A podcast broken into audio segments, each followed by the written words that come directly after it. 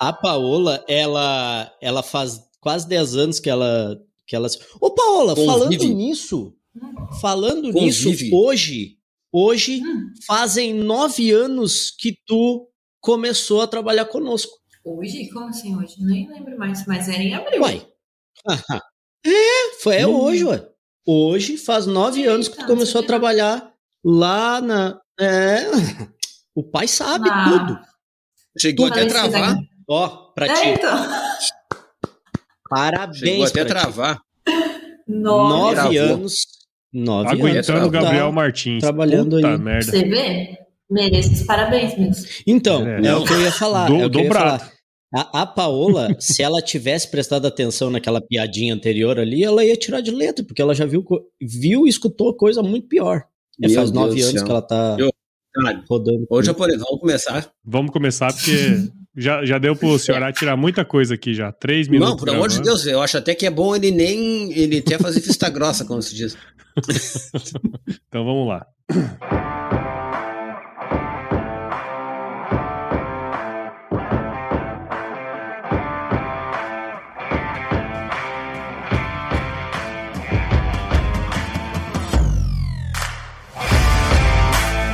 E aí, pessoa! Estamos começando mais um episódio dessa série super especial sobre gestão rural, que é um tema tão importante para o avanço sustentável do agronegócio, sempre aqui com os meus parceiros da SCAD Agro. E aqui a gente vai compartilhar, como você bem sabe, além de boas histórias, muito conhecimento sobre gestão de propriedades rurais. Então se prepare que a partir de agora o seu tempo vai passar com muito mais conteúdo. E nesse episódio super especial, estamos aqui novamente com o episódio número 3. Paola Rafaninha, ela é contadora pela Unic, possui MBA em controladoria pela Anhanguera Educacional e atua hoje como consultora externa e comercial da SCAD. Paola, seja muito bem-vinda novamente aí, depois de três anos, tá conosco aqui, cara. Seja bem-vinda. Muito obrigada, estou muito feliz pelo convite. Passaram-se aí três anos, né? Como passa rápido todo esse tempo aí. Verdade, cara. Passa rápido. três anos. É. O japonês, por exemplo, já conseguiu ter mais dois filhos. É verdade. Eu sabia que ele ia falar isso, sabia. E aí, Jonas, tudo bem com você também, meu amigo? Tudo tranquilo, tudo muito, muito tudo ótimo. Eu só espero que, de coração, assim, Paulo. Não tô zicando tu, entendeu? Mas assim, ó, a gente gravou contigo e estourou a pandemia aquela vez, né? Então, na- Nossa, Maria, verdade. Deus, verdade. longe de mim. Tudo amor. Olha, Longe tá de jogando, mim, tá mas- dizendo que eu que trago. Ah, entendeu? Meu Vamos Deus. ver agora. Agora nós vamos tirar a prova real. Não, mas agora vai vir coisa boa. Agora vai vir, entendeu? Isso. Agora É nós isso vamos aí. tirar a É prova aí. real. Meu Deus. Isso aí. Muito bem, então nós estamos aqui gravando com a Paola e nós vamos falar sobre um assunto, um assunto super interessantíssimo, né? Que a gente espera todos os anos, ansiosamente para que aconteça. Que é o nosso delícia de querido imposto de renda! Aê! E, ô, ô Paola, Seguinte, a gente gravou com você três anos atrás, foi o episódio número 3. Este episódio aqui, se não estiver enganado, ele é o episódio número 40, cara. E a Não gente tá não estou ele enganado, né? Então, é o número 40. Em três anos, eu acredito que deva ter acontecido algumas coisas aí, né? Conta pra gente o que, que mudou de 2020 pra cá, fora a pandemia, obviamente.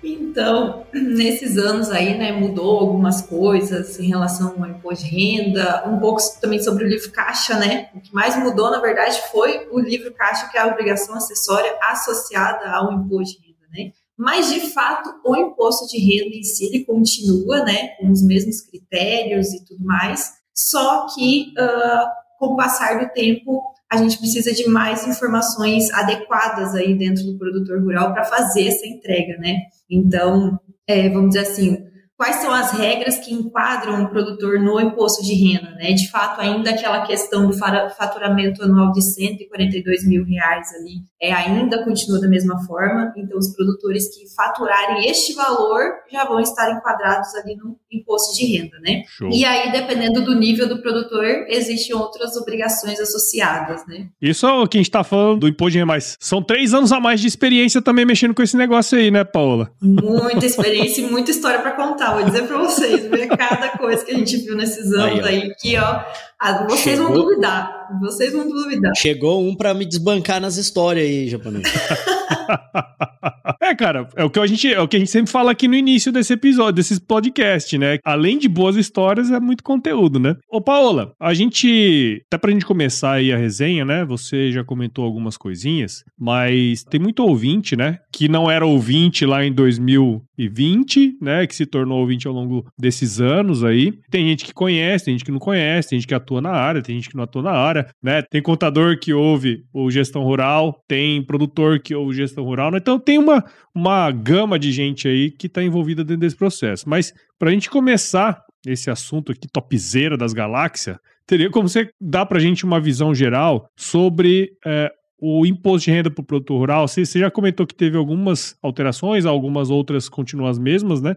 Mas traz aí alguns aspectos é, importantes que a gente tem que saber sobre o imposto de renda para o produ produtor rural?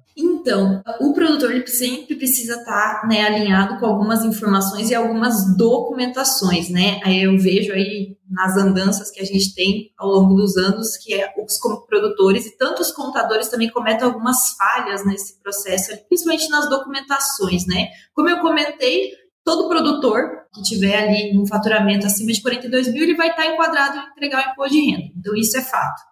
Só que associado a isso, ele tem algumas informações que ele precisa colocar ali, né? Que são os dados do imóvel. Eu já vi várias situações que às vezes os produtores falham nessas informações, por quê? Possui arrendamento, possui parceria agrícola, então ele precisa alinhar essas informações para colocar os cadastros de imóveis ali corretamente, ainda mais aqueles que fazem entrega do livro caixa digital porque lá no livro caixa vai a informação de cada uma das propriedades, e se isso estiver divergente do imposto de renda, isso é muito fácil da, da Receita ver o conflito das informações e entrar em alguma notificação. Sem contar a apuração das receitas e despesas, que é é necessário fazer. O livro caixa digital é uma informação né, que a Receita colocou para ficar mais fácil a auditoria das informações. Só que aqueles produtores que não estão enquadrados no livro caixa, eles precisam sim fazer um livro caixa para ficar guardado né? Então não adianta só fazer o imposto e achar que aquilo ali está feito, não precisa de mais nenhuma informação. Então precisa sim ter um livro caixa impresso, guardado ali pelo prazo dos cinco anos, porque se caso a Receita notificar, ele precisa demonstrar aquele livro, né? Movimentação de rebanho, caso o produtor tenha gado, tem que declarar lá no livro no, no imposto de renda, né? Não no livro caixa, mas no imposto de renda, qual era o saldo do último ano, o que, que teve de aquisições, de vendas, enfim, tem que colocar toda a informação ali do rebanho as dívidas da atividade rural a gente tem que separar, né? Porque o produtor, às vezes, ele confunde tudo, né? Pega a pessoa física, ah, eu fiz um financiamento no banco. Não. Uma coisa é o meu imposto de renda como pessoa física, as minhas dívidas. Eu comprei um imóvel urbano, eu adquiri algum empréstimo pessoal, é uma informação dentro do imposto de renda, mas que não tem relação com as dívidas da atividade rural. Essas dívidas são específicas da atividade, como custeios, financiamento de máquinas ou financiamento de veículos que estejam atrelados à atividade rural. E os bens da atividade, né? Então, todos os bens que o produtor adquire, que ele diz que né, comprou ou que ainda estão né, dos anos anteriores, precisam estar ali vinculados a um imposto de renda. Então, todas essas informações, independente do tamanho do produtor, seja ele pequeno, médio ou grande, ele precisa colocar ali uh, dentro do, do sistema ali do imposto de renda, né? Legal, muito bom. Acho que é isso aí, né? Tem, as coisas vão evoluindo e a gente tem que evoluir junto, né, Paula? Exatamente. E o que a gente precisa muito é de organização, né? Igual eu comentei ali, é tantos dados que a gente precisa informar dentro do, do renda se o produtor não tiver organizado, se ele não tiver essa documentação, acaba que a informação fica sem lançar. E isso vai dar problema com certeza ali na frente, né? Seja ela para aproveitar alguma despesa que não acabou aproveitando, ou algum financiamento que acabou não lançando, e aí pode ser que dê conflito com as informações financeiras que o banco envia para a Receita.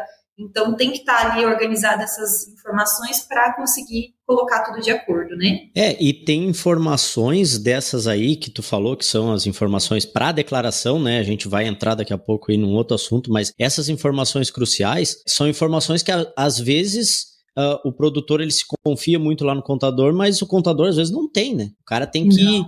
Claro, é, às vezes é papel do contador dar uma uma enticada, digamos assim, né? Tipo, tá, vem cá, não teve nenhuma alteração aí na, de alguma, né, alguma fazenda, não alterou matrícula, não sei, alguma coisa, sei lá. É, mas, assim, uma aula básica de como faz. Esse, isso que tu falou agora. Assim, ó, o que, que é necessário para fazer o imposto de renda do produtor rural? Se ele tiver essa consciência, né? Se ele souber dessas coisas, já, ele próprio já evita problema, né? Porque, assim, é, a, teve alguma. Teve algum financiamento que ele fez que, sei lá, não tá. Claro, a gente tá falando aqui de falta de organização, né? Basicamente. Porque se tiver, vai aparecer se ele tiver organizado. Mas, assim, básico, né? Básico, assim, algumas informações que ele tem que saber, que é papel dele saber como produtor rural e que ele não sabe, né? Do próprio negócio dele. Exatamente. Ele, na verdade, o que a gente sente, né, é que sempre, até foi um tema de um podcast que eu lembro, que é não terceirizar sua obrigação fiscal, né? Porque, na verdade, essas informações, assim, uh, o, produto, o computador ele tem que fazer essa declaração. E outra também, né? Se vocês forem parar para analisar, é, o próprio imposto de renda é necessário um computador, porque tem várias informações que dependem do conhecimento. Mas se eu quiser fazer o meu imposto de renda, ou se o produtor quiser ele mesmo fazer o imposto de renda dele, ele até poderia fazer, porque não tem obrigatoriedade de ter lá uma, autorização ou um certificado de um contador. Então, assim, uh, a questão é que precisa estar com essas informações organizadas, até porque tem muitos dados que é igual você falou, o computador não tem acesso, não tem como ele saber de tudo. Então, ele depende ali da, da informação do produtor para que esteja tudo alinhado, né? Não, não tem como, né? Quem mais conhece da propriedade vai ser sempre o produtor, né? Que vai estar lá na ponta fazendo tudo e sempre de olho em tudo. Então, as, os dois têm que estar alinhados, né? É, cara, e, e falta alinhamento, né, velho, nessas coisas assim, tipo, e às vezes até tem alinhamento, mas não tem o dado, né? Então, tem hora que é aquele cobertor curto, né? É. Eu vou contar uma, um caso para vocês que eu fiquei assim, abismado. Eu falei, como que é, ainda não, não foi notificado? Uh, passei por uma situação ano passado. Tava ali, uh, o produtor já era para ter feito o imposto de o imposto de renda, não, o livro caixa digital de dois anos anteriores não fez. Não fez, simplesmente não fez, o contador não tinha as informações e estamos aí. Se uma hora notificar, vamos ver o que vai fazer. Aí, ok, esse ano, né, o exercício de 2022, a gente alinhou com um dos, dos, né, dos colaboradores dele para fazer o livro caixa. Organizamos todas as informações e aí chegou nessas informações de cadastro de imóveis. E aí a gente pegou a declaração do ano anterior para ver quais eram os imóveis que estavam registrados no imposto de renda para a gente verificar se estavam conforme o que a gente já tinha, porque ele tem duas áreas arrendadas.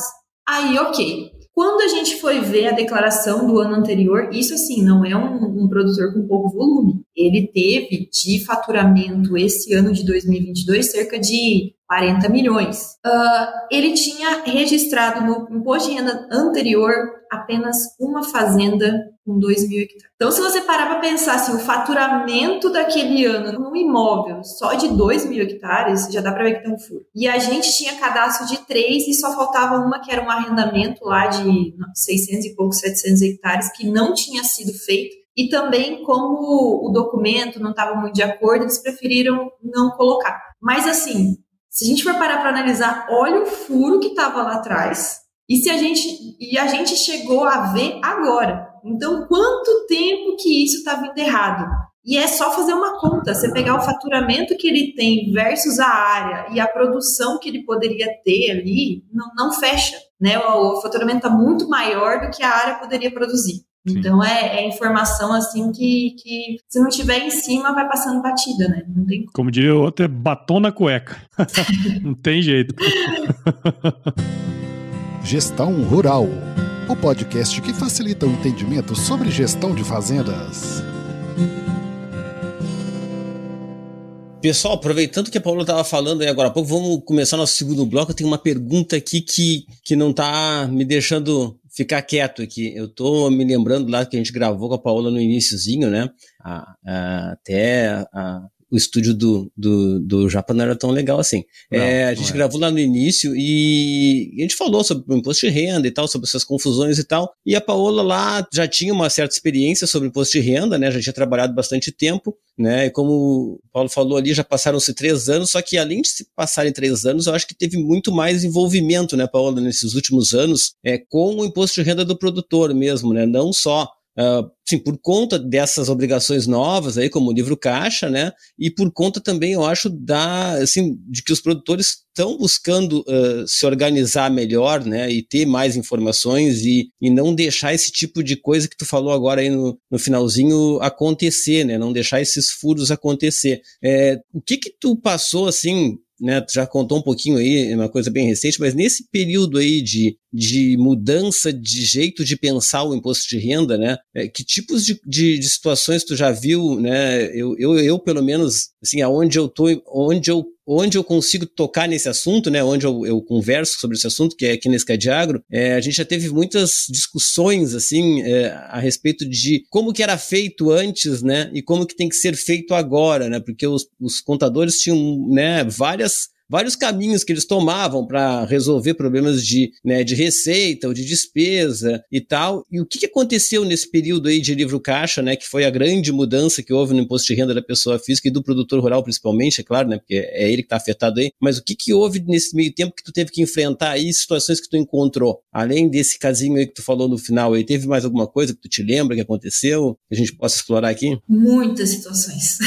Muitas situações mesmo. Eu até umas assim que às vezes eu paro para pensar porque eu falo não, não pode ser. Uh, o que a gente nota muito quando veio o livro caixa foi um pouco de mudança tanto para os produtores, obviamente, porque eles, eles notaram realmente, não agora, eu preciso de um pouco mais de informação, eu preciso de organização. E segundo ponto também foi uma visão um pouco diferente dos próprios contadores. Por quê? Uh, antes do livro Caixa, né, vou colocar ali em 2018, que a partir de 2019 começou a, a vigorar, né? Uh, o, o, contador estava acostumado assim, uh, ele recebia, ele tinha acesso às notas fiscais de compra, às notas fiscais de venda, ele registrava essas informações, se vinha alguma nota fiscal de serviço, alguma coisa, ele escriturava.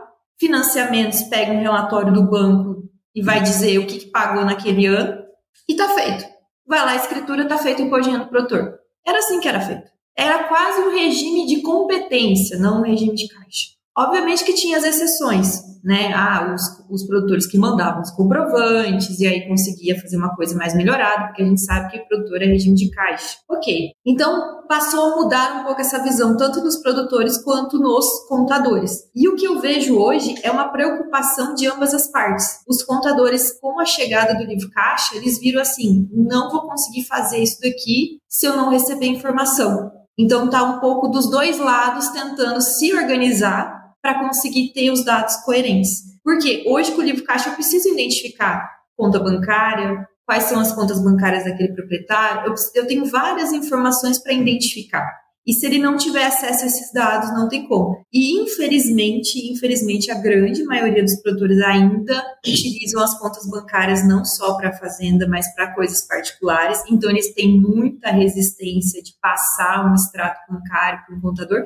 Até porque eu, como contadora, vou ser bem sincera, se um produtor chega aqui para mim, estou lá fazendo os lançamentos dele, me entrega um extrato bancário e vai embora, eu não consigo lançar metade do que está ali. Por quê?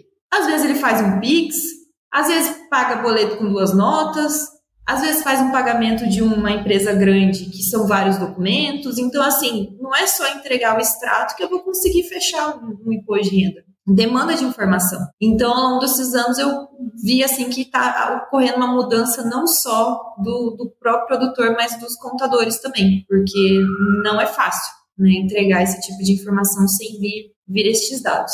Uh, e o que é, a gente vê que ainda falta é a falta de planejamento e de gestão fiscal, né? A, é, são muito poucos os, os produtores que fazem isso adequadamente. E sem ter essa gestão, a gente não consegue ter sucesso né, nessas informações. Até porque uh, tudo está interligado, né? É, se eu não tenho uma organização, eu não consigo ter uma gestão financeira. Sem ter uma gestão financeira, eu não consigo ter uma gestão fiscal. E a única obrigação do produtor, se a gente for analisar, comparar um produtor PF com uma PJ, é o imposto de renda. Tirando o imposto de renda, é só o departamento pessoal. Então, a grande obrigação dele é só o imposto de renda. Então, é só com isso que ele precisa se preocupar e ainda a gente tem uma grande dificuldade com isso, né?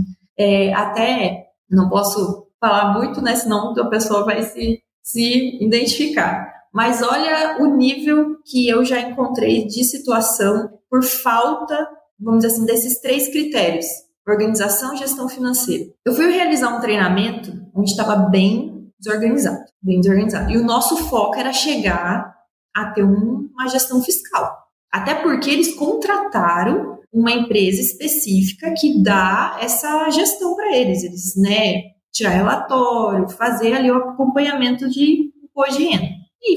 Só que assim, para eles acompanharem, o que, que precisa? Informação. Sem informação, eles não vão conseguir dizer, ó, fatura, não fatura, espera, né? Tem que ter um fluxo de caixa. E aí cheguei nesse local, primeiro que a, a parte financeira deles era, era e ainda é um pouco caótica, bem caótica. Para vocês terem base, não sei se vocês concordam com isso, mas eu não. Um financeiro de uma empresa, de, um, de uma fazenda relativamente de médio porte ser feita por telefone. Eu mando para você o Pix, tu paga ali pelo, e vai fazendo tudo ali pelo telefone. Não existe uma organização, tirar um relatório, de ter um computador, de tal, aquela rotina administrativa. Não existe. É tudo ali meio que imediato. E aí tá, beleza. E a gente começou a fazer a conciliação bancária desde janeiro. Chegou ali no dia 20 de janeiro, tinha um pagamento de 2 milhões e 600 mil para um banco. Bom, é um financiamento. Se eu fiz um pagamento para um banco, já estava ali meio que coerente que seria um financiamento. Ok. E aí eu tirei um relatório do sistema, porque a gente tinha ali a maioria dos financiamentos lançados, e eu tinha financiamento para ser pago, esse era no dia 20, né? Dia 20 de janeiro eu tinha o pagamento de 2 milhões e 600. E eu tirei um relatório de contas a pagar, e tinha realmente um financiamento para ser pago no dia 5 de janeiro, 15 dias anteriores, de 1 milhão e 600. Só que daí eu falei 1 milhão e 600 para 2,600 é, é 1 milhão e 800, minto, 1 milhão e 800 para 2,600. Era muita diferença. Eu falei, com certeza deve ser esse financiamento e mais algum. Somando os dois, vai chegar no valor dos 2,600. Ok. E aí eu fiquei ainda né, mais alguns dias lá até eles buscarem essa informação. E a pessoa que fez o pagamento falou: não, é só um financiamento. Esse pagamento que eu fiz é só de um financiamento. Eu falei: então vamos buscar esse financiamento.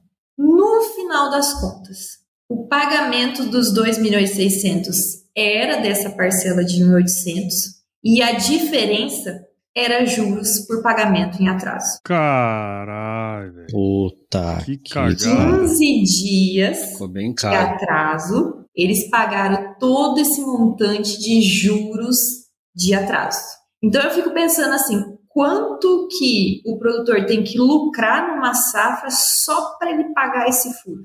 Isso pela falta de controle, né? Assim que até nem é um, nem é um impacto, nem, nem seria o um impacto direto lá no, no imposto de renda em si, né? Porque é, é um financiamento, normalmente já está envolvido, já, em, já, já foi aproveitado, principalmente se é um investimento e tal, mas uh, o valor, né, é impressionante, né? Assim, como é que É pode, primeiro, em tão pouco tempo, né, geram, uh, assim, como que uma furada de dias, né, num financiamento de valor alto pode trazer um prejuízo incrível. E outro é como não ter enxergado, né, é, como não ter uma organização mínima para saber que né, tinha uma data para pagar e tal. Todo mundo, todo mundo fez Uma, né, É, mas é, o que a Paula tá mostrando aí é o seguinte, né? A gestão financeira para o imposto de renda, ela é necessária. Só que assim, E ela é, dá é- outros, sim, outros ganhos, né? tá. Incríveis. é, Uhum. o ganho, o ganho ele é, é, é, é real, né? É, é real em reais mesmo, né? Porque assim, ó, é, porra, 800 pau, cara,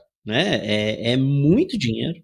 E não tem como a gente ter uma gestão fiscal sem ter uma gestão financeira. sem organizar. Não E- existe. E, aí, assim, se tu rumar pro caminho de organizar, pelo menos para é, para ter um imposto de renda mais, né, mais, mais Acaba. fácil de fazer, tu já tu acaba é, evitando outros problemas. né? Esse aí é um caso que, pelo amor de Deus, né? É, Que é tipo confiar. de informação, é Paulo, assim, que, que acaba que tu notou, assim, que frequentemente não se tem na hora de fechar esse imposto de renda, assim, da, né, do produtor ali, né, da parte da, da, da produção mesmo. É, o que, que que dá mais confusão, assim, que tipo de informação que realmente não chega? Porque a gente tá, notas fiscais, assim, às vezes um, uma, uma bagunça, né, de faltar alguma nota, não encontrar, a venda normalmente é, pode acontecer também, né? Venda e não entre... vendeu, não entregou e tal, mas assim, o que, que é meio, meio padrão, assim, para quem não está bem organizado, assim, de encontrar de problema na hora de fazer,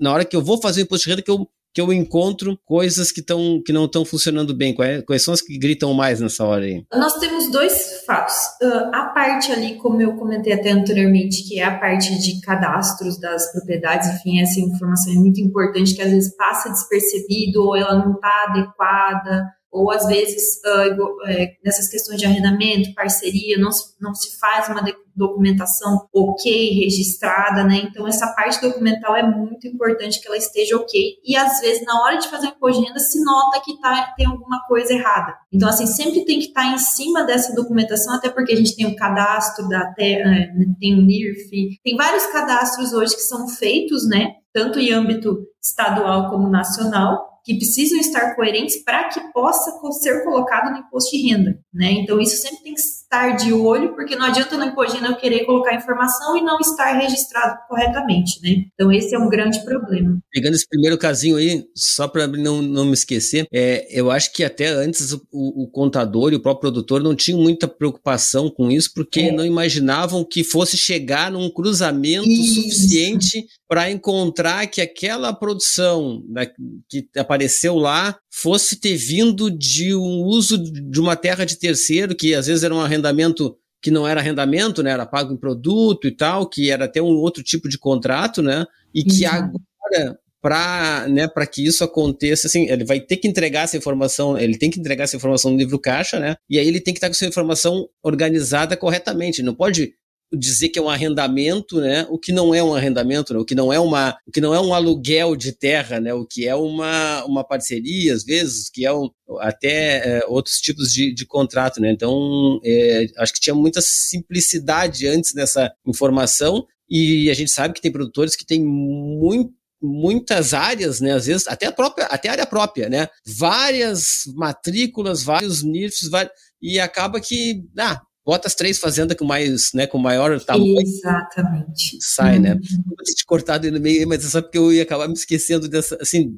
é porque eu acho que era meio, meio comum, assim, mesmo a pessoa não levar em conta esse, esse tipo de informação, porque, pô, que saco preencher isso aqui. O cara é produtor, tem duas fazendas, tá bom. Ele consegue dizer que é produtor se ele tiver duas fazendas, porque o resto não, não importava muito, né? Exatamente, esse que era o grande problema, que, igual comentei desse contador, né, e desse produtor anterior que colocou só uma propriedade ali e foi fazendo os impostos em cima daquela propriedade, mas as atualizações, as, os novos, às vezes se divide também, né, tinha ali um cadastro NIRF aí se dividiu, enfim. Então tem toda uma regularização que precisa ser feita e essas informações precisam estar coerentes ali no, no E um ponto que até é comentar que você já falou é exatamente isso. No livro caixa também tem que colocar e mesmo, por exemplo, assim, a movimentação, digamos que eu arrendei uma terra. O Gabriel tem lá uma fazenda, eu arrendei dele. Então eu estou arrendando total, não vai me cobrar depois, tá? Quero.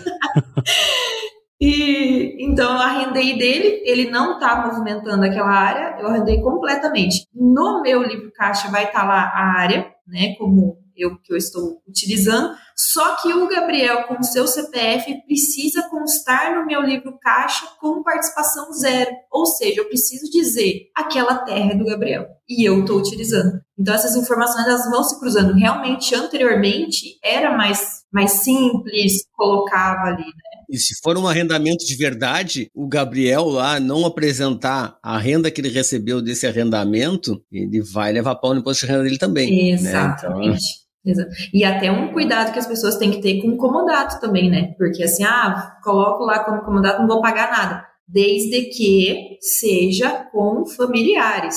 Se tiver um contrato, ah, mas eu fiz um contrato de comodato, eu e o Jonas, mas eu e o Jonas não somos parentes, não somos nada. Mesmo assim, eu vou ter que pagar como arrendamento 15% sobre o valor daquele imóvel. Então tem que tomar muito cuidado nessas questões, né? Não, não, não, pode só simplesmente colocar ali, tem que realmente analisar se estão coerentes, né? É, isso e faz a, a diferença. Né? É. Conhecer essas diversas modalidades aí, entender o que, que é importante estar é, tá coberto em cada uma, né? É, e isso só a experiência que, que faz a gente acabar conhecendo, né? Porque às vezes tu trabalha com um grupo de produtores que, né, que tá sempre do mesmo, mesmo formato, né? Ou tem ali uma, uma parceria, ou tem um condomínio, e, e quanto mais diverso assim é a carteira do contador lá, mais situações ele vai encontrar, né? É, desse tipo aí que vão precisar ser resolvidas. E lá na parte da movimentação mesmo financeira, tem algum tipo de, de operação lá que seja mais difícil de acompanhar, assim, por falta de informação? Assim? Tem alguma coisa que complica? Sim, tem.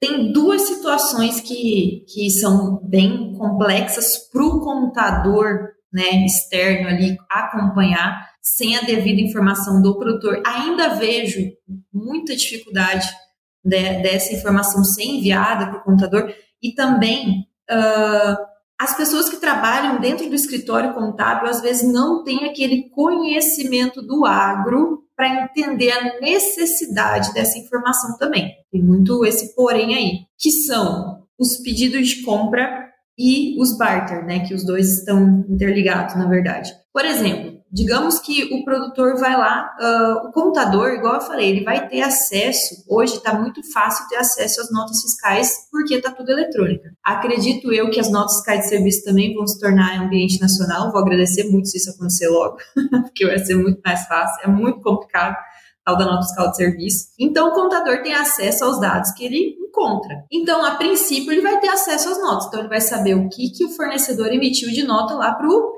produtor. Ok, tá tudo lá.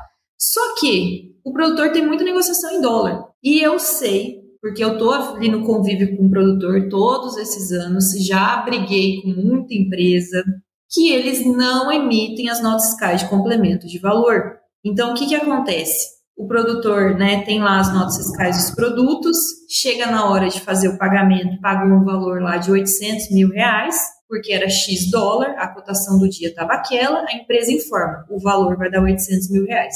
De nota fiscal, como a gente está vendo ali, conforme nos últimos anos, sempre deu uh, uma variação monetária passiva, ou seja, valor de documentos fiscal a menor e pagamento maior. Então, o produtor vai lá, paga seus 800 mil reais, só que de nota fiscal em si, deu, sei lá, 720 mil. Então, tem um furo entre pagamento e documento fiscal de 80 mil reais, que é o quê? Uma variação monetária passiva. O contador não vai saber dessa informação se o produtor não dizer para ele esse pagamento de 800 mil reais é referente a X notas fiscais, que daí quando ele fizer o confronto disso, ele vai ver uma, uma, uma diferença de 80 mil, para colocar isso como variação monetária passiva. Então, se essa informação não for enviada para o contador, ele não vai conseguir fazer esse fechamento. E aí, o que, que vai acontecer? Esses 80 mil reais não vai entrar como despesa da atividade. Isso vai ficar lá. O produtor vai perder 80 mil de despesa lá que ele podia estar aproveitando. Vai perder. Ô, Paula, antes de tu continuar aí, eu lembro que isso é legal de tu explicar, porque, tipo assim, a gente trabalha todos os dias com isso, a gente trabalha, né, enxergando isso todo dia e tal.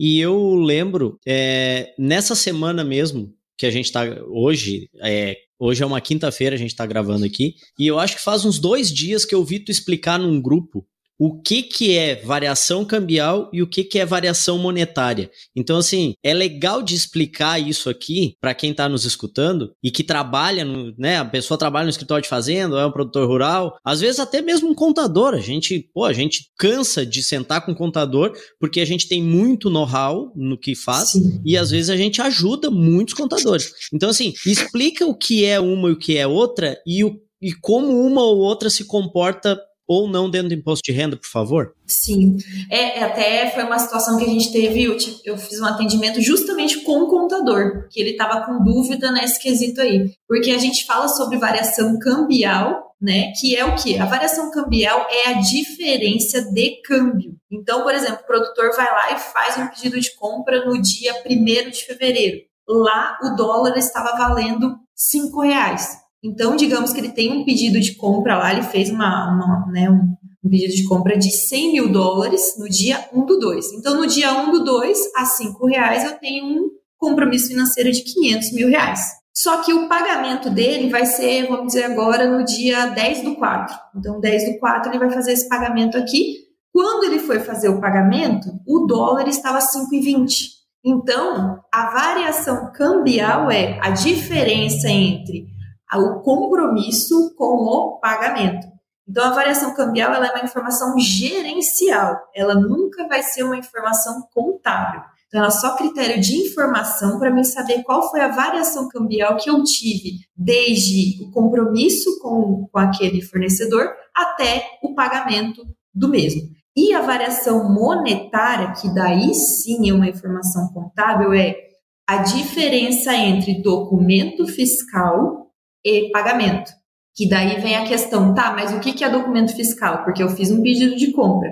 Não, o pedido de compra não é um documento fiscal. O documento fiscal são as notas emitidas para o produtor. Então, nesse caso, então eu tive uma, uma variação cambial de 20 mil ali. Agora, digamos que uh, eu na hora que chegou as notas fiscais ali, o valor das notas fiscais ficou 450. Então, 450 mil de nota e eu paguei 520. Essa diferença entre nota e pagamento é variação monetária que precisa ser escriturada contabilmente para ser despesa para imposto de renda. De, pode ser que a empresa, porque o certo seria a empresa emitir sim uma nota fiscal de complemento de valor para acobertar essa diferença. Mas se caso ela não faça, não tem problema. O produtor e o contador, obviamente, pode escriturar essa diferença como uma variação monetária. Então, essa é a diferença entre os dois, né? Nesse caso aí, eu teria 20 mil de, de variação cambial né, entre o dia que eu fiz o pedido e o dia que eu paguei, e 70 mil é uma variação monetária, ou seja, de 70 mil, teoricamente, eu não tenho comprovante fiscal. Exato. Né, que é o que aconteceu justamente no que você estava conversando antes. Uhum. Basicamente é aquilo ali, só que aquilo ali era uma outra situação. Mas é, eu achei interessante é, trazer isso aí, porque eu lembro assim que o pessoal estava discutindo e tu pegou e falou: eu acho que é importante eu explicar isso aqui. E pum, aí tu explicou. E uhum. aí uh, a galera ficou, elucidou bastante ali. E, Gabriel, até nessa, nessa, pegando nessa tocada aí de, de, de, variação e de juros, né? Aquele outro caso que a Paola falou já, já lá antes também, né? Aquilo lá, mesmo que tenha sido uma, um pagamento, por exemplo, de um custeio, uhum. um pagamento no custeio não, um pagamento, é, um pagamento do custeio também, qualquer tipo de financiamento que, um de investimento, por exemplo, que já foi usado lá o valor da, do, da, da, nota e, e tudo mais, é, gerou igual 800 mil lá de, de juros que, bom, na pior das hipóteses, pelo menos vai ser aproveitado como despesa, porque é uma despesa. Né? Exato. Né? Não os 2,600, né? Mas a diferença da rateada que houve ali, é, dá para tentar descontar alguma coisa ainda, porque é, é uma despesa para o imposto de renda. Então, uhum. era tudo, é, é, é, triste, mas é, mas dá ainda para Era mais vantagem, era mais vantagem pagar 27,5. Era mais vantagem.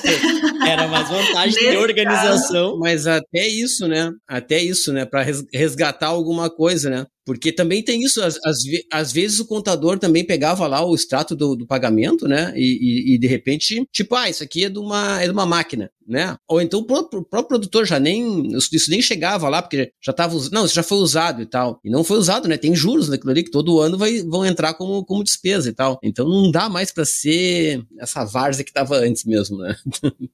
Eu tenho caso, Paula, desculpa se estava aí nos, nos casos que tu ia uh, colocar, mas eu tenho um caso que eu fiquei sabendo segunda-feira, é, e, cara, fiquei bem chocadão assim com isso, porque é, é um negócio que pode acontecer. Não sei se tipo no centro-oeste pode acontecer bastante, mas aqui no sul é bem comum. O que, que aconteceu? Atualmente, hoje, ele é um cliente nosso, é um cliente de sistema da Scadiago, e se ele tivesse sistema, isso não teria acontecido. Se tivesse controle, não teria acontecido. Vai lá. Mas o caso é o seguinte: um, ele fez, enviou uh, produto para uma empresa, né? Enviou, colheu, enviou a depósito. E aí deixou lá para vender depois. Aí, num determinado momento, ele enviou, um, fez uma sessão de crédito para um terceiro. Tamanho da, da cagada. Aqui pode falar porque não vai ser A gente não Aqui quer. corta, a não. gente não tá buscando monetização no, no, no YouTube mesmo. Então, né, podemos falar. Aí, olha só, ele fez uma sessão de crédito por uma parceria. Só que a parceria não era formal, era uma parceria informal. Fez uma sessão de crédito. Beleza. Foi lá e mandou, mandou um- uma carta lá, ó, 5 mil sacos aí, é uma sessão É de crédito pro, pro fulano. Tá legal. Só que a nota a depósito foi ele que enviou. Foi dele. O que que aconteceu? Lá pelas tantas, o fulano falou: "Ô, como Vou é que tá vender." o preço aqui? Tá X. Mete aqueles 5 mil então. Aqueles 5 mil sacos. Ok. Os caras vende... Os caras compraram, né? Os 5 mil sacos, pagaram o Jonas Hum. e emitiram a nota de compra de mim. Hum. E eu não declarei isso no meu imposto de renda. Me perdi completamente. O cara foi autuado agora, foi fazer o imposto, fez o imposto de renda, tal, declarou e agora foi autuado. Por quê? A Receita olhou lá. Olha só, pessoal, presta atenção, quem tá escutando. Assim, ó, ah, eu não declarei, o dinheiro não veio para mim, mas a- olha o cruzamento que eles fizeram. Eles olharam toda a minha receita e cadê esses 5 mil, sa- 5 mil sacos lá? Digamos que era 500 mil reais. Cadê esses 500 mil reais aqui? Ah, não tá aqui. Não, mas esses, esses 500 mil reais foi pago pro fulano. Não me interessa. Ah, mas não sei. É A receita. nota compraram de ti. Tu vendeu esses 5 mil sacos. Então, assim, ó, cara, nem, eu não tinha, nunca tinha visto isso acontecer, mas eu vi na prática, assim, ele foi autuado e aí eles deram até uma, uma, uma moleza, assim, tipo, tá, a gente até entendeu, né, o fiscal da Receita, ah, tá, eu entendi o rolo que deu aí. Então, assim, paga o imposto, né, eh, retifica a declaração e paga o imposto Paga. e tá tudo certo, né? Mas assim, ó, ele poderia ter sido multado, né? Aqui é toda aquela, aquela questão, né? Sim, pela informação errada, pela. Uhum. Exatamente, e tal, e podia ter pago uma Babilônia de dinheiro, mas olha só, só falta de organização, porque se eu tô controlando a minha receita, né, meu, minha produtividade, enfim, se eu tô fazendo um controle de custo, eu vou ter que fazer aquela receita passar pelo meu caixa, mesmo que gerencialmente, eu vou Sim. fazer ela passar pelo meu caixa para sair como um pagamento lá para parceria. E aí, por falta de controle, Olha o tamanho da. E, e quantas vezes isso deve acontecer? E eles não estavam. Só que agora os caras estão cruzando. O Jonas falou, acho que uns minutos atrás aí, tipo assim, ó, o nível do cruzamento que tá tendo é gigantesco. A A gente, né, nem imagina. A gente teve aqui no podcast lá, acho que foi o Hugo, né? Que ele veio comentar, um, acho que uns dois anos atrás, um ano atrás, que ele falou da Babilônia, que é lá de, de equipamento que tá rolando, que, meu, essa- esses cruzamentos vão ficar cada vez mais fáceis, cada vez mais fáceis de acontecer. né? Não, esse aí, pra mim, foi um, um- foi um exemplo, assim, muito claro de como tá amarrado ao extremo, né? Tipo assim, eles puxaram lá do, Sintre, do, do Sintegra da empresa, do, do, do- lá da, da, da trade, lá da, Do- Uhum. da pessoa Eles jurídica lá, do que eles têm acesso. É, Uhum. Exatamente, eles puxaram lá do Sintegra e bateram. Tipo, pegaram, ó, tudo que foi vendido pra esse cara aqui, pra, eh, tudo que foi comprado desse cara. Pá, pá, pá, pá, pá, opa, aqui, Tá, cadê? mas ele disse Cadê? que não vendeu nada, cadê? Uhum. Cadê essa receita aqui? Cadê ah, a nota? pois é, mas não foi pago pra mim, não me interessa. Documento aqui é tu. Sim, o que tu tá dizendo pra mim não interessa, né? Vá, paga e vai lá e te acerta com o cara lá, pede pra ele pagar o imposto pra ti, então. Mas é, sabe, é um negócio que tem que ficar muito ligado assim nessas coisas e, e são coisas que tipo assim, não tá no perguntas e respostas do imposto de renda, não, Não. tá, sabe? Porque não, não- tá lá no saque. São São coisas que a Uhum. gente enxerga só, por isso que a gente trouxe a Paola aqui hoje, por causa disso, assim, ó, essas coisas que a Paola tá falando, não tá lá no Perguntas e Respostas. Sim, não tá dessa forma como ela colocou. Olha só, o cara declarou uma fazenda e trabalhou não sei o quê. Isso não tem lá, não tem essa pergunta lá. Isso é um problema que a gente só enxerga no dia a dia. E a Sim. própria Receita não vai, em momento algum, conseguir responder sobre isso, né? porque é uma situação já de, de auditoria lá do final, não é uma, uma situação normal que acontece e tal, blá, blá. pode até surgir, né, como um alerta em algum momento, alguém da auditoria, né, informar isso, assim, chamar atenção quando estiver falando sobre isso, né, né, com, o pessoal costuma fazer bastante, nessa época, costumam fazer bastante lives e seminários e tal, tem muito, muito auditor aí que fala sobre isso, né, sobre as situações que encontrou e tal, e, e até dá um alerta, mas nada como a experiência ali do dia a dia do produtor para a gente enxergar a quantidade de coisas, assim, quantidade de negociações que acontecem e que no mundo real elas acontecem, só que elas precisam ser organizadas para ser apresentadas da forma correta, porque senão é certeza que vai dar problema, né? Exato. E até falando aí sobre essa questão de, de, de informações que a Receita, enfim, está em cima, e tem várias questões que eles vão pegando, por exemplo, não sei se vocês ficaram sabendo agora, mas no SPED, né, que é o arquivo de notas fiscais de compra e venda, CMS e IPI, agora foi colocado desde janeiro um novo registro de número 1601. O que, que vai nesse 1601? Ó como que os caras vão começar a linkar as informações. Nesse 1601, a gente precisa colocar o valor que foi recebido naquele período, ou seja, estou fazendo o SPED do mês de março. Então, eu preciso colocar nesse 1601 o que, que eu recebi de dinheiro por instituição financeira. Então, por exemplo, ah, recebi 5 milhões pelo Banco Bradesco. Então, tem que estar tá lá, Banco Bradesco, 5 milhões de reais. Então, é outro tipo de confronto que eles vão fazer também, porque eles vão pegar lá o SPED, por exemplo. Ah, o cara declarou lá naquela inscrição estadual que ele recebeu ao longo do ano X milhões de reais. Aí pega a declaração lá do cara do imposto de renda e colocou a menor. Tá, e aí? Por que está menor? Sendo que no SPED é o recebimento. Então, o que ele recebeu dentro daquele período de entrega, ele tem que colocar lá, e é o valor bruto, ou seja, o mesmo critério de informação que vai dentro do imposto de renda. Mas vocês vão concordar comigo que isso aí é tipo, cara, olhar nas câmeras o que a pessoa. É o meme? É, tipo assim, é tipo tu olhar nas câmeras lá. Aí o Gabriel foi lá, tomou um cafezinho e aí pá, tinha um chocolatinho Jogou ali as coisas tal, na pia. Pum, meteu o chocolatinho na boca, jogou o negócio na pia. Saiu. Aí a, a pessoa que viu vem e diz assim: Gabriel, é, hoje tu foi na cozinha? Fui. O que que tu fez lá? Tomei água. É, sabe, é isso. Por quê? Porque a Receita sabe, cara. Ela tá olhando lá a movimentação do banco, não sei o quê. Aí ela vai lá e faz um. Lá dentro de um arquivo lá, tipo assim, cara, vamos só. Só confrontar. Vamos ver se tá todo mundo contando a mesma história. só via das dúvidas. Fala aqui que isso aqui é o que aconteceu. Porque, tipo, é, é uma autodeclaração, né? É o um negócio de tu ir lá e autodeclarar aproveitando aí o gancho de tá organizado, não tá organizado, não sei o que tal, a gente a gente te acompanha, né, Paula, há, no, há nove anos, né? Inclusive, hoje fazem nove anos que a Paula está aí junto com a gente na, na lida. E Não fala gente... muito que as pessoas já vão começar a ligar a idade, entendeu? Fica quieto. Não, mas você trabalhou, é. começou a trabalhar com 18 anos, teu 10 anos dá 20. Não, vamos dizer. É, vamos isso. Dizer que é, um não, tu, tu entrou como.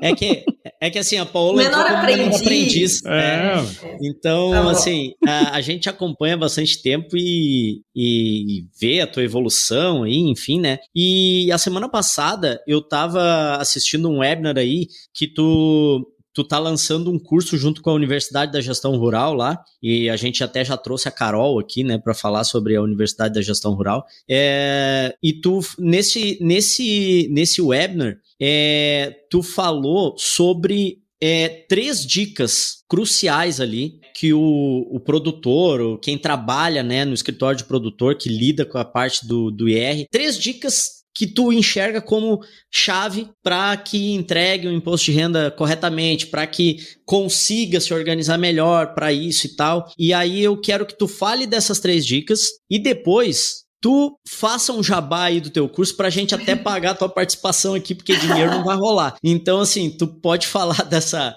é, desse, do curso depois, mas assim, dá um, a gente sempre, quando alguém vem aqui, a gente sempre pede pra pessoa deixar algo. Então, esse algo que eu vou te pedir, eu vi o teu webinar lá e gostei muito dessas três dicas. Então, eu gostaria que tu deixasse elas aí e falasse um pouco sobre cada uma delas. Bom, uh, eu sempre coloco essas três dicas aqui, porque coloca, faz, colocando elas em prática no dia a dia, está resolvido. Igual eu falei, não existe uh, uma gestão fiscal sem organização, gestão financeira e chegando na gestão fiscal. E com essas três dicas é o que a gente alcança esse resultado. Primeira delas é o quebra de paradigmas. Por quê? A gente sabe que o produtor investe lá na lavoura em máquina, em defensivo, em melhor semente e tem que continuar investindo. É isso que faz ele produzir cada vez mais.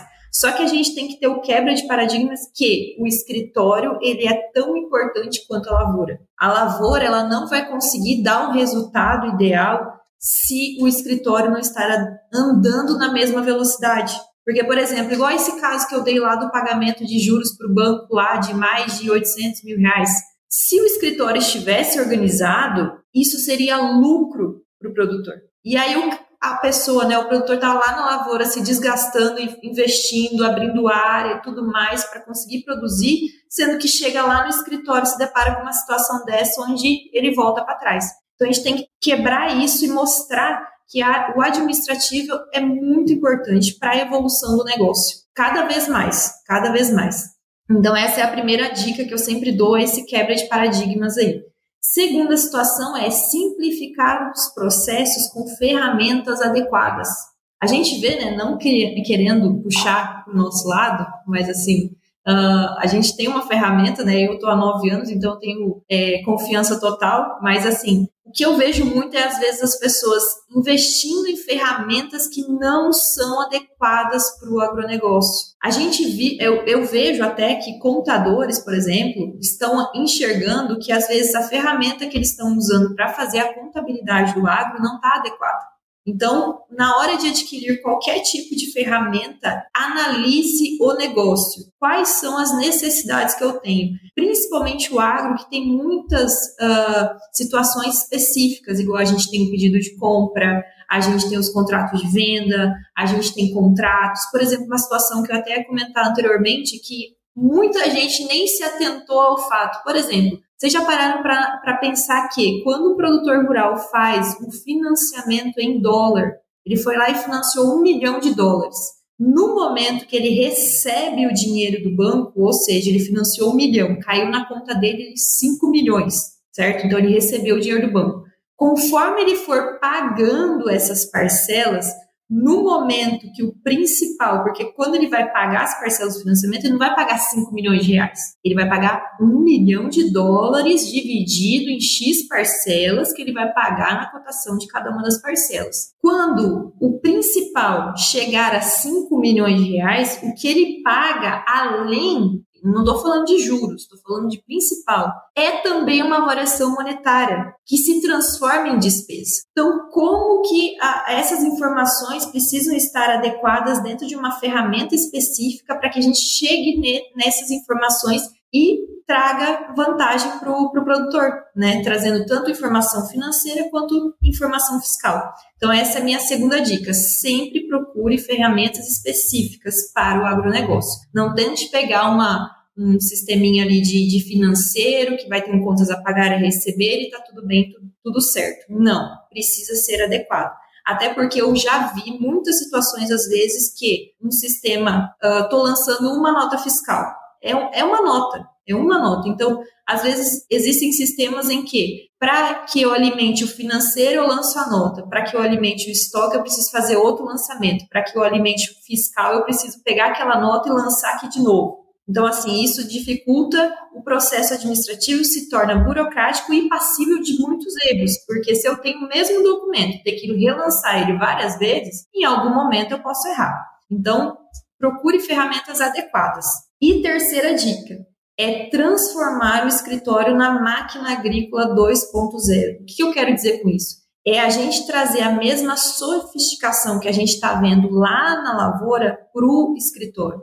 Investir em, em pessoas, em conhecimento. O que eu quero, através dessas três dicas, é transformar profissionais em especialistas do agronegócio, pessoas que entendam do agro e que consigam uh, sanar todas as dificuldades que o produtor tem dentro do escritório corretamente, porque uh, é um nicho específico, existem situações específicas e que se a gente não se adequar e não buscar o conhecimento, a gente não consegue ter um resultado adequado. E a gente precisa, porque como a gente está vendo não só na parte da receita, nessas questões fiscais que o governo está vindo para cima, a gente precisa se adequar não só para isso, olhando essa, essa dificuldade fiscal que a gente está tendo, mas sim se adequar financeiramente, para ter uma organização, ter um fluxo de caixa, poder uh, olhar o negócio de uma forma diferente, fazer investimentos e ter um planejamento, né? Ah, eu acho que se a gente for parar para analisar ali, não só eu, mas Jonas, Gabriel, enfim, que a gente está ali a todo, todo momento com, com produtores, a gente conta nos dedos os produtores que a gente vê que realmente existe uma gestão e um planejamento de ano. Então, assim, é, dá para contar nos dedos. Então, falta essa, essa especialização das pessoas para trabalharem junto com o produtor para dar esse resultado. Porque, igual eu falo, o produtor, ele tem que saber o que está acontecendo dentro do escritório, mas ele não tem tempo de estar ali dentro. Ele tem que estar tá na lavoura, ele tem que estar tá resolvendo negócio, ele tem que estar tá fazendo dinheiro, ele tem que estar fazendo venda, ele tem que estar dentro do negócio dele. Só que as pessoas que estão dentro do escritório precisam ter o conhecimento para dar o resultado adequado, né? E aí tu resolveu esse problema aí lançando um cursinho. Exatamente. Faz Já que a gente adquiriu, então aproveita. Virou, virou blogueirinha, virou blogueirinha agora. Agora não, assim, Paulo, assim, eu vi o, o webinar era baseado na, na, no lançamento desse curso aí, né? Já tá para venda o curso, o que que ele entrega? Tem alguma promoçãozinha para quem tá escutando aqui o podcast? Opa, vamos aproveitar. Gosta, né? Subarilose, hum, cupomzinho de desconto. Sim, é, um pouquinho é. de desconto. então, uh, bom, eu fiz esse curso pensando justamente nisso, né, para trazer para, vamos dizer, compartilhar todo esse conhecimento que a gente tem para qualificar as pessoas. Uh, vai estar tá no link aqui, né, do podcast, um, para vocês irem né, na plataforma do curso e vai ter um desconto específico para os ouvintes do podcast, sim. Então aproveitem aí, vai lá que o desconto é bom. Então quem chegou até aqui. Pode botar palminha, senhora. É, bota palminhas aí, senhora. É. E o negocinho aquele da máquina registradora, os pilinha caindo. Mas então tá, então. E, e o, que que, o que que tu vai abordar nesse curso, Paula? Uh, quais as, as. Tem algo. Pode dizer algumas alguns tópicos assim que tu vai abordar? Sim. Vai que tu já, um já deve estar tá postado para venda? Né? Já, já está postado. Bom, esse curso, o intuito dele, o foco é imposto de, imposto de renda e livro caixa digital. Né? O foco dele é esse onde eu vou colocar ali os principais pontos né, que a gente precisa se adequar para entregar o imposto de renda adequadamente e o livro caixa para aqueles que têm essa obrigatoriedade. Então, o foco do, do curso em si é dar esse conhecimento para as pessoas conseguirem entregar essas obrigações aí. Obviamente que vai ter algum material extra, algumas informações que eu vou colocar ali um pouquinho falando sobre a gestão, porque, como eu disse, eu não acredito só no conhecimento ali sobre essas duas questões que é o imposto de livre caixa, mas a gente precisa ter essa organização, gestão fiscal para chegar nesse ponto, né? Só que também, sem ter o conhecimento do que, que a gente precisa, não tem como eu ter uma organização financeira adequada. Então, tudo ali vai estar relacionado, né? Então, nesse curso, eu, eu, o foco dele é mesmo mostrar o que, que as pessoas ali da, da, da administração precisam ter, o que, que eles precisam se organizar para entregar essas obrigações ali com sucesso, né? Sem dor de cabeça, vai chegar lá no abril de 2024 com tudo organizado, eu vou dizer, viu? Eu tenho clientes aqui que eu acompanho no livro caixa, ó, quase todos já estão entregues, só falta mais três ali. Não quero deixar ninguém para a última hora. Legal. Paola, se, se eu pegasse um caso tipo meu, assim, ó, eu sou um pequeno produtor, uh, infelizmente não estou apresentando livro caixa ainda, mas que eu tenho que fazer imposto de renda, né? E tenho renda da cidade, tenho renda da, da, da agricultura e tal. É, se eu participar, se eu fizer esse curso, eu vou conseguir eu fazer minha declaração? Assim, é, como é que como é que tá isso? Tu acha que sim, sim ou não? Dá. Uh, no curso, até na, na última aula, que a gente, eu dividi ele em imposto de renda e livro caixa justamente para abranger essas duas situações, né? Porque não é todo produtor que vai ter livro caixa digital. Então, ali no curso, de fato, do imposto de renda, a gente pega na última aula e faz um preenchimento da declaração do imposto de renda junto.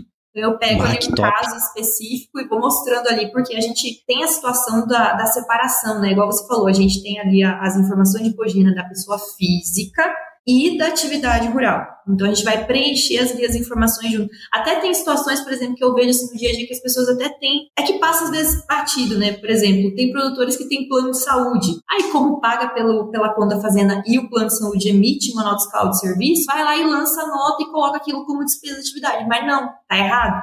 Aquilo vale ali é uma despesa da pessoa física. Por quê? Porque o produtor rural não é um CNPJ. Então aquilo ali é uma, é uma despesa médica, né? Então tem essas separações. Então o intuito ali é realmente, se a pessoa quiser ela própria fazer a declaração, ela pode sim conseguir. Ou pelo menos ter certeza de que a declaração dela está sendo feita corretamente, né? Também tem isso, né? Para quem está com alguma dúvida, né, de que se está entregando as informações todas, ajudar o contador a, a, ter as informações que precisa também, né? Para conseguir conhecer. É, Quanto mais conhecimento, vai ficar mais fácil, né? O, a vida do, do contador, né? Uhum. Ou fazer esse imposto de renda. É, nesse meio tempo aí que vocês estavam dando essas explicações, eu dei uma, um bizu aqui no site da Unigestão Rural, é unigestãorural.com.br, é isso, Paula? unigestãorural.com.br. Aí no site da Unigestão Rural tem um negocinho do, um link, um, é, um negocinho do WhatsApp ali. Então, se alguém que está escutando e quer fazer o curso, esse curso que a Paola é, tá, vai estar tá dando aí, ela, ela tá fazendo em parceria com a Unigestão Rural, e não conseguiu encontrar o link aqui, no, no, né, na descrição do episódio, alguma coisa assim, entra no site da Unigestão Rural e vai ali naquele WhatsApp e fala com, com o pessoal da Unigestão Rural ali, diz que escutou o podcast e que quer o link para se inscrever no curso com desconto. E aí vai ter desconto entrando ali. Mas, cara, show de bola, hein? Ô, ô japonês, se tu passasse, tiver, tá no mercado. Mercado lá com a nega véia e os teus 12 filhos. Os 12 né? filhos. Não, porque o japonês faz um por mês. Se der, aí... se der mais alguma pandemia, eu vim mais dois. Cada enxadada é uma minhoca. Filho. Daí passa a Paola por ti. Tu diria, japonês, que, que tem esse mundo de conhecimento dentro dessa cabeça aí? Olhando assim, se tu não conhecesse? Ah, olhando que assim, loucura, se eu não conhecesse, talvez não, né? Mas como eu já conheço, eu já sei. Bom, Fica mais fácil. Cara, tá louco. Tá Olha, louco. Eu, eu convivo com ela há nove anos e tô impressionado aqui. Fiquei escutando ela de boca aberta. Mas, meu ah, Deus cara, do céu, onde é, que, onde é que tava essa polaca durante esses nove anos? O, o, o mais interessante Mentira, de, nesse, nesse processo é o seguinte, ó. Eu fiquei aqui ouvindo, né? Porque olha só que louco que é isso, né? Vocês três têm o dia a dia que é a vivência. a vivência do negócio, entendeu? Então, assim, nada melhor do que vocês três para discutir esse processo, né, cara? Porque vocês têm os exemplos, vocês têm o, o, o, o que acontece mesmo de fato, cara. Então, eu que tô aqui do outro lado, né? O, o, o, mais ignorante da sala aqui em conseguir entender, né? Então imagina quem tá do outro lado que tá vivendo isso também e tá, né? E, e, que no dia a dia percebe essas, esses gaps, né? Essas, essas lacunas ao resolver a questão do imposto de renda. Então é muito rico, cara. Assim, a gente tá aqui uma hora e dez gravando e, pô, nem vi o tempo passar, porque é tudo é conhecimento é específico, cara. Então, assim, ó, já de antemão, viu, Paula? Ah, em nome do podcast aqui e tal, quero te agradecer, cara. Porque assim, eu brinquei com o Gabriel, eu falei, eu vou falar pra ela. Porque você deu um azar danado. Você deu um azar danado. Você participou no início do podcast, quando era uma bosta. Mas agora, você veio, você vê, ó. Uh, você já entregou o conteúdo. Estava no início, agora é, já tá, então, já, já agora, sucesso, né? Já tá, já tá todo mundo mais malemolente, entendeu? Então, assim, parabéns pelo seu aprendeu. trabalho né? E eu, eu brinquei com você lá no início, lá em três anos. Eu imagino que você tenha aprendido muita coisa também. E, e tudo isso tá na fala que você trouxe aí, cara. Então, parabéns pelo seu trabalho. Que você continue trilhando esse caminho aí de, de levar conhecimento, né? E fazer com que a turma lá da, das fazendas tenham esse, essa vontade também de fazer o um negócio bem feito, cara. Parabéns pelo seu trabalho. Muito obrigada. Eu que agradeço mais uma vez o convite. Fiquei muito feliz de ter participado. E muito obrigado mesmo. Fiquei muito, muito alegre de, depois de três anos, ainda assim, ser convidada aqui para compartilhar mais um pouquinho de conhecimento. Tamo vivo, né, é, velho? quero aproveitar, eu, quero aproveitar e agradecer a Paola já antes, né, do, do Gabriel ali, porque a gente está é, nove anos, né? O Gabriel, tem, o Gabriel é bom de data, eu sou ah, dos meus pupilos, mas, né, cara? Os, os meus pupilos. Mas quanta coisa, quanta coisa se construiu nesse, nesse tempo, né? E quanta coisa se aprendeu, né? O quanto que, o quanto que, que hoje é, parece tão distante assim lá do, do, do início desses nove anos e, e, e tem assim é, é, aquela conversa do exponencial, né? Mas chega uma hora que o negócio começa a, a, a, assim a crescer velocidade muito maior, assim a Paola a Paola de dos três anos atrás lá quando a gente trouxe do podcast, né? Vamos começar esse, esse, esse podcast aí e tal, temos que falar de imposto de renda, quem é que a gente, né? Quem é que conhece esse assunto e tal era a Paola. A, a Paola dos três anos atrás para agora é uma Paola com muito mais experiência. Claro, houveram várias situações que colocaram ela é, de frente com esses problemas, né? E, e o quanto que ela conseguiu lidar com essas situações e se transformar numa pessoa que realmente traz resultado uh, nesse assunto. Assim, ó, é, isso é um negócio que eu já falei para ela, mas eu quero de falar de novo aqui publicamente que só acontece porque a pessoa quer fazer o negócio. Não é, não é qualquer um. Não, não basta estar de frente com o um problema para dizer que tu vai né, uh, ter experiência e vai resolver aquilo depois. Tu tem que querer realmente resolver. E, e esse, essa vontade de querer resolver te prepara para todo o inesperado que vai acontecer. Na, né? Sempre que tu vai atender alguém, Sempre que tu vai fazer o imposto de renda de alguém, sempre que tu vai pegar um cliente novo para implantar, sempre que tu vai escutar um produtor para saber se a tua solução é adequada porque ele precisa, né? Sempre que tu vai é, usar o teu conhecimento, né? E tá preparado para isso é está disposto. Então a Paola é muito disposta e só conseguiu uh, aprender e chegar onde ela está hoje por conta disso, porque ela não tem medo de, de levar essas coisas adiante. Eu vi que lá no curso, acho que também tem um momento lá que a gente consegue falar direto contigo também, né, Paola? Não sei se tem uma, um tira dúvidas lá também, né? Isso. Então acho que vai ser muito proveitoso para quem para quem tem coisas muito específicas assim que acha que ah, isso aqui só acontece comigo, né? Então essas situações que estão aí vão aparecer lá e a Paola vai estar tá lá e garanto que se for uma coisa muito fora da realidade, ninguém vai ficar sem resposta, porque vai ter resposta igual. Duas dos três pontos ali que, que tu chamou atenção até Paola, é né, do, do, escritório, da ferramenta e de transformar esse escritório numa, né, numa coisa mais séria, é bom chamar atenção para o produtor, que o produtor que está escutando gestão rural, ele está sempre pensando na, no resultado financeiro do negócio dele, né? Então, o escritório, ele não é uma fonte de despesa só, ele pode ser uma fonte de receita, o escritório da fazenda. Ele não é só o lugar chato onde as coisas difíceis acontecem. A ele não existir, ou ele não está funcionando direito, isso sim pode gerar prejuízo.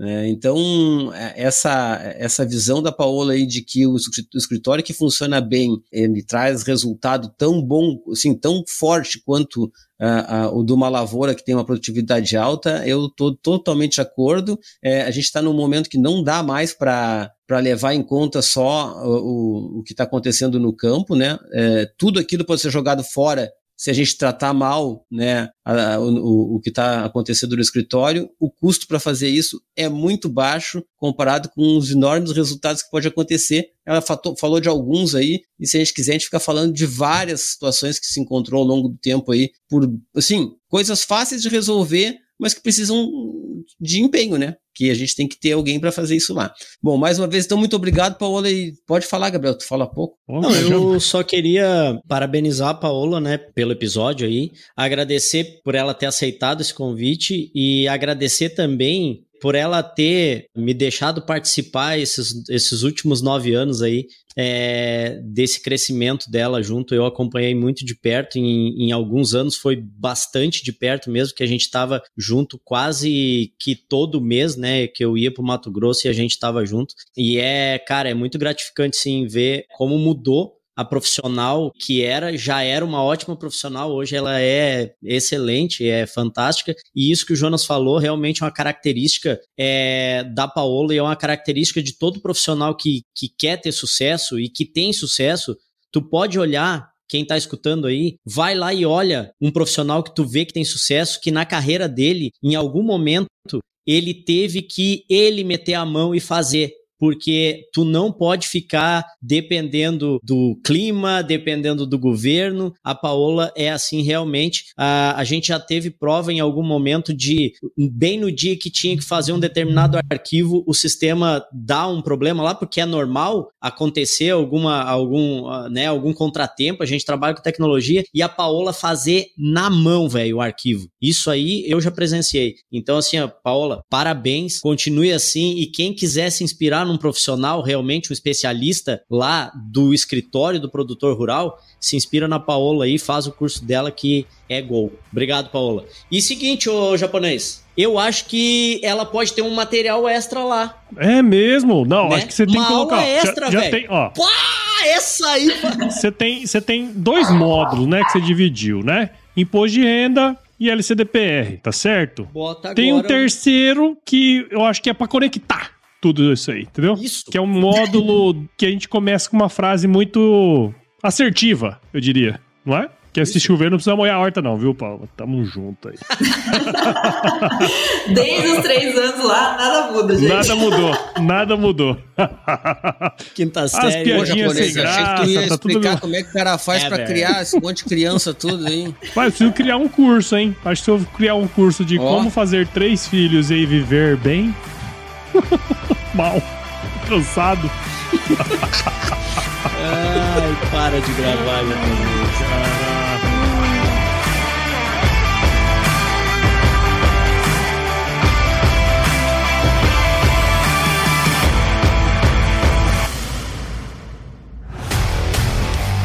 E aí, você gostou desse podcast? Se gostou, considere compartilhar esse episódio com alguma pessoa que irá se beneficiar desse conteúdo e nos ajude a alcançar ainda mais pessoas. O roteiro e apresentação desse episódio foi do Paulo Ozaki, a produção do Agro Resenha e a edição do Senhor A.